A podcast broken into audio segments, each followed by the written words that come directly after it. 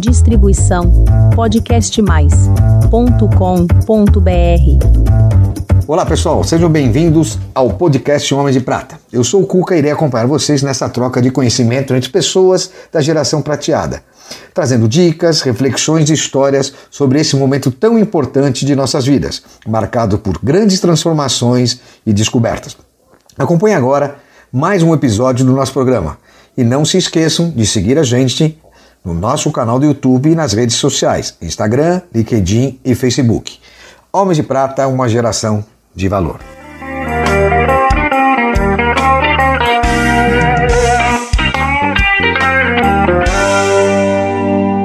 Olá, queridos amigos homens de prata e mulheres de prata. É com imenso prazer que eu apresento mais um dos nossos episódios.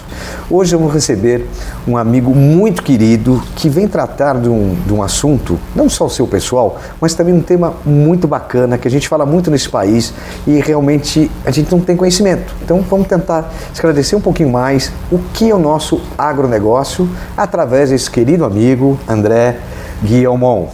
André, seja muito bem-vindo aqui no nosso canal Homens de Prata. Eu queria que você se apresentasse um pouquinho para os nossos seguidores e telespectadores. Obrigado, Cuca, pelo convite. É um imenso prazer fazer parte desse grupo. É, eu sou o André Guilmon, eu, eu tenho, não sou ainda um homem de prata de 50, estou quase lá. Ah, já né? chegou. Já estamos chegando, né? E sou pai de dois filhos e hoje eu estou presidente da Companhia Brasil Agro, uma companhia de agronegócio no Brasil. E muito nos honra poder dividir com vocês aqui esses minutos de, de alegria e com todo o grupo de Homens de Prata. Legal. Me fala, quando você começou a trabalhar? Porque você vem de quatro gerações, né? Isso. E até por algum coisas que aconteceram desagradáveis na sua vida, que você vai nos falar, e acabou trabalhando muito cedo. Né? Me fala um pouquinho sobre isso. Exato, eu acho que desde.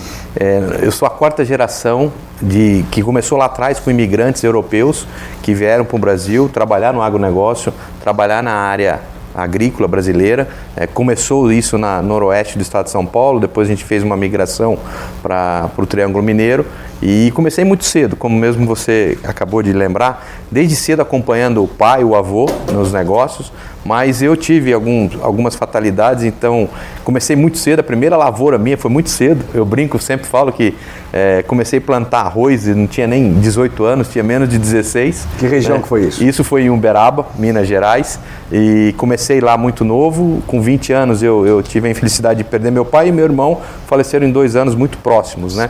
E aí eu, eu fiquei, me tornei arrimo de família, tocando o negócio e de desde lá para cá sempre o agro no sangue. Fui fazer agronomia, né? Você fez onde, em Piracicaba? Fiz agronomia em Piracicaba, na Exalc, né? Sou exalquiano, né? Do, de coração e desde então sempre o agronegócio na, na veia da gente, trabalhando com isso, com esse, com esse setor pujante brasileiro.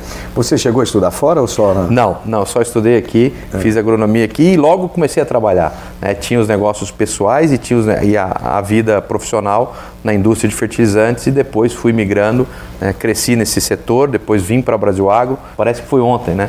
Mas tem 15 anos já de companhia, construímos uma história linda nessa companhia e Hoje, um quanta, quantas fazendas vocês administram?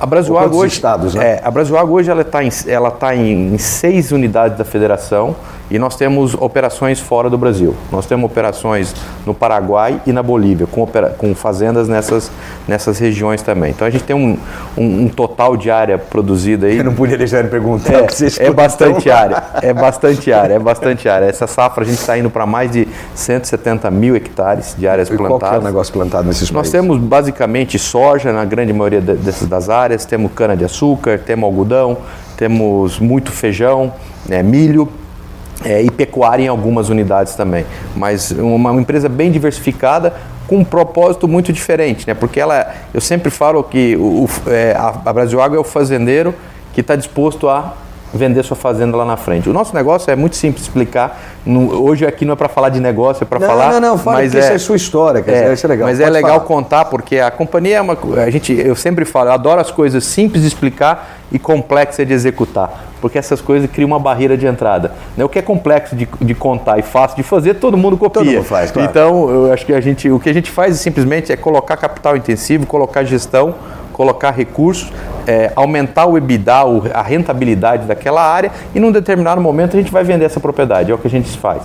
A gente começou de uma linda história, nós fomos a primeira empresa, o primeiro IPO brasileiro de um plano de negócio. Que ano que foi isso? 2006. Em julho de 2006 nós fizemos o IPO da companhia, naquele momento captamos 586 milhões de reais.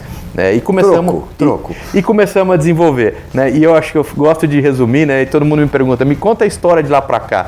Eu vou tentar em três números, né? A gente captou 586 milhões, acumulamos um portfólio de terra de mais de 300 mil, já vendemos 1 bi 700 temos um portfólio hoje de terras avaliado em 3,5 bilhões e uma empresa que já pagou quase um bilhão de reais de dividendo. Então, acho que é uma história daqueles IPOs que aconteceram em 2006, 2007, que foram 50, mais de 50, é uma história de muito sucesso, que muito que nos bacana. orgulha fazer parte desse, dessa história toda. Agora, eu tenho que te perguntar uma coisa.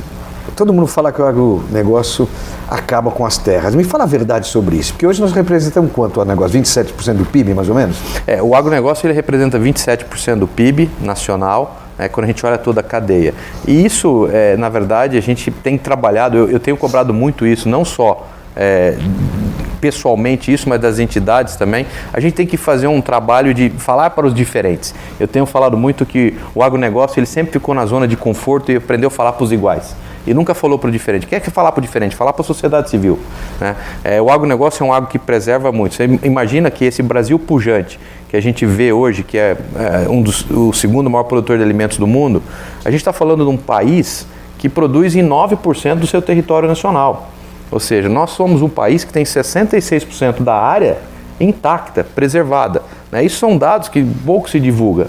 O Brasil hoje ele planta né, 66 milhões de hectares nós temos um potencial é, para aumentar isso ou para dobrar isso sem entrar em desmatamento nenhum, só ocupando áreas de pastagem degradada. O Brasil tem 190 milhões de hectares de pastagem, dos quais 40, 50 milhões com potencial agrícola importante. Então, o Brasil e, vai ter um outro produz Brasil. hoje junto, né? Pecuária e agricultura. Pecuária e agricultura junto. Então, assim, o Brasil tem o potencial de ter um outro Brasil agrícola dentro dele, sem estar tá falando em desmatamento de bioma amazônico, sem estar tá falando tudo isso. É, eu acho que o, o grande problema, Cuca, é acho que tem coisa errada, tem muita coisa errada no setor e, e coisa errada tem que ser é, tratada como caso de polícia, como política de Estado, com tudo isso. Acho que é, isso a gente, algumas das vezes o setor, eu falo a gente, a gente achou que isso era um problema do Estado e não é, porque é um, é um problema que está afetando a margem, a, a, imagem de todos nós. Então acho que é passou a ser um, um problema de todo o setor, de toda a classe, trabalhar e aproveitar momentos como esse para contar o, o que é legal que o agro faz. Bacana. E para quem quer começar o jovem, é o momento? Como é que você vê a entrada do jogo? Que, que dica que você dá para eles? Eu vou, eu, eu vou te contar uma história legal aqui. Eu fui formei na que acabei de contar para vocês, e fui orador da minha turma, né? E, e agora, o ano passado, eu fiz o Jubileu de Prata, né? 25 anos de de formado. No Homens de Prata estamos falando tá de jubileu de prata, tá vendo? Não, não, é por acaso. A gente precisa fazer primeiro bodas de ouro para se tornar um homem de prata, é, né? É, exato. Bom, e eu, eu, eu, eu fui lá e, e eu falei, eu vou tentar fazer um link do que era a foto do agronegócio quando nós nos formamos, do que é hoje. E eu trouxe um número, dois números, né? O Brasil naquele ano produzia 68 milhões de toneladas. Né? Estamos falando em 95, 96. Safra 95, 96. Hoje o Brasil produz 250 milhões de toneladas. O Brasil produzia naquele ano 19 milhões de toneladas de soja. Hoje o Brasil produz 140 milhões de toneladas de soja. Então, assim, hum, é, é, respondendo a sua pergunta, é, é, nós temos uma vocação natural importante para ser um celeiro do mundo. Nós temos uma curva de custo muito eficiente, nós temos clima, nós temos solo, nós temos luminosidade, nós temos água. Então, e gente, né? E, e gente, né? Então, quando você me pergunta, tem espaço? Olha, olha essa história nos últimos 25 anos do agro, 26 anos, e, e eu não tenho dúvida. E eu terminei meu discurso lá na Exalc falando assim, ó, nós somos hoje o país de 250. Começamos com 60 e eu vou voltar aqui no meu jubileu de ouro para comemorar os 500 milhões de toneladas do país. E vai chegar fácil. E vai chegar, e vai chegar. Talvez antes do meu jubileu de ouro. Legal. Agora, quantas fazendas ou quantas usinas você tem ou o grupo tem? O grupo tem hoje 16, nós temos 16 operações agrícolas, né? É, em diferentes fazendas, em várias áreas espalhadas, somando aproximadamente quase é, um pouco mais de 230 mil hectares de terra hoje no Brasil, é, com uma operação agrícola de 170 mil. Né? É, é uma operação muito relevante, é uma operação que, que gera muito alimento e, e na companhia é, a gente tem um propósito muito claro e isso está disseminado entre todas as pessoas, né? que produzir alimentos com responsabilidade. Então, é aquela coisa mais gostosa, né? Você acorda cedo, você fala, tem um dia de louco hoje, mas eu estou indo produzir alimento, eu estou indo produzir é, uma coisa nobre né? e com responsabilidade. Então, isso é um, é um propósito que a gente dissemina dentro da companhia entre todos os níveis. Isso não é um, um lema de parede, né? E é bacana, nós já entrevistamos outros homens de prata do setor agrícola, né? os Polatos, é, os Cristani, o Cristani, também o Ferrugem lá do Paraná. E tem uma coisa legal desse grupo, né? Você pergunta, o que, que você vai fazer? Trabalhar. O que, que você faz durante o? Trabalho. Quando você faz à noite, trabalho. Quando você parar, trabalho. É uma paixão, né? eu, eu brinco, eu falo assim que o nosso nome é trabalho e o sobrenome é sempre. Sempre. E não paro nunca. e não paro nunca. Agora vamos mudar um pouquinho, vamos falar um pouquinho da família. Me conta um pouquinho sobre as suas viagens. Você gosta muito de viajar com a família, né? É, que viagem você fez de aventura no meio dessas suas loucuras? Que você me falasse um pouco. Vou caminhar com os meninos, vou andar de bicicleta. Esse final de semana eu tenho prova de bicicleta com a minha filha. Não sei nem como que eu vou dar conta dessa prova, porque vai ser exaustiva pra caramba, mas vai eu vou. Vai ser Piracá? Vai ser em Bom Jesus dos Perdões essa prova. Então, assim, eu acho que esse é, esse é meu lema, quer dizer, colocar a mesma intensidade na vida familiar que eu coloco na vida profissional. Né? Então a gente faz, está sempre viajando, sempre passeando com essa moçada né? e podendo, nos momentos que a gente tem essa, essa interação, estar tá convivendo com eles o, da forma mais intensa. Isso acho que é o, o legal da vida. E qual foi o maior perrengue que você já passou? Pensando no lado, conciliando as duas coisas, acho que foi a perca do meu pai e meu irmão, é, muito novo, muito prematuro. Né? E, achinha, e acho também que foram duas percas, é, perdas que você não tinha naquele momento é, uma, antecedência, né? Uma coisa é quando você tem uma pessoa doente, uma pessoa, uma coisa é, é meu irmão foi um acidente automobilístico e, e, meu pai foi um infarto no, no ano seguinte. Então é, tomei café da manhã com meu pai, falei vou para a fazenda. Ele falou eu vou para tal lugar e de repente chega. Então acho que de lá para cá. Você tinha quantos anos? Eu tinha, nessa idade, eu tinha 20 anos. O irmão 20 e meu pai estava fazendo 21 já. É, então acho que esse foi o, o, grande desafio, mas eu acho que tudo. É, a gente, eu sempre falo também que uma das coisas que a gente, que eu procuro ter muito na, na família é a religião, uma crença. Né? Eu acho que o, que, a, que o ser humano ele tem que ter ele tem que ter um, um, temor, uma devoção, alguma coisa, né? Senão é muito fácil passar por aqui. E, e, esse, e essa crença foi uma das coisas que nos, que nos confortou muito e, e acho que amadureceu muito, né? Tanto Legal. a mim como a minha irmã, que era muito mais jovem, minha irmã era mais jovem que eu nesse momento, é, passamos por isso e, e, acho que foi um, uma, um, um amadurecimento forçado. E hoje está aqui conduzindo esse projeto, a família, de uma maneira exemplar.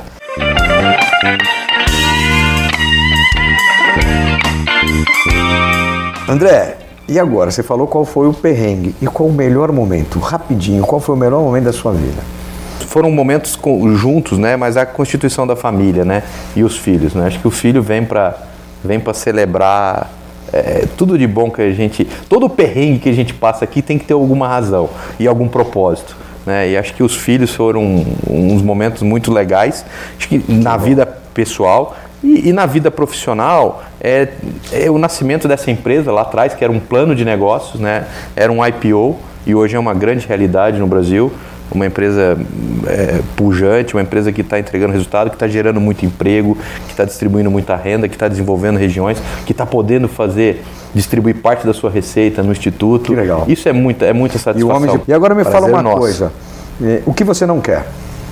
Eu acho que o que eu não quero é o mundo tão desigual como ele ainda é. Né? É, e eu acho por isso que eu acredito um pouco que essa desigualdade a gente só vai superar ela com, com, com educação, com, com, com distribuição de renda. Então, o que eu não quero é um mundo tão desigual. Acho que a gente vive num lugar que é um paraíso, o Brasil é um paraíso. Se você me pergunta o que, que, o que te, te incomoda no Brasil, é a segurança né, é a insegurança, né, e a insegurança ela tem uma razão única, né, que ela está no, no, no, no, pé de uma pirâmide né, de, de, que acho que a educação é um grande problema. Então, o que, que eu não quero? Eu não quero um mundo tão desigual. É, seja para nós aqui, brasileiros, seja para outros países, para outras populações. Eu acho que isso eu não gostaria nunca. Legal. E agora, para finalizar, uma mensagem aqui para os nossos queridos homens de prata e mulheres de prata. Bom, é, é um imenso prazer é, participar desse grupo, dividir com vocês a experiência. É, tive outro dia no almoço de vocês, me voltei encantado. É, só fiquei chateado porque o Cuca me falou que era um almoço. Se eu soubesse que era um churrasco tão legal daquele, eu tinha programado a minha tarde inteira. Mas eu acho que é, é, foi muito legal dividir essa experiência. Espero que isso seja um grupo de convívio muito saudável, muito salutar. Né? A gente trocar um pouco a experiência de vida, trocar experiências profissionais e trocar experiências familiares, né? Então, assim, fico muito encantado de fazer parte disso, poder continuar construindo essa história maravilhosa que você está fazendo e, e, contribuindo para que isso cada vez mais se avolume, ganhe, ganhe espaço, ganhe, ganhe corpo e, e, e ganhe representatividade na sociedade. Legal. Gente, muito legal, conversamos com o André Guillaumont, que eu saí para falar esse nome. André, muito obrigado. Obrigado você. Obrigado. Obrigado a vocês. Homens de Prata, uma geração de valor.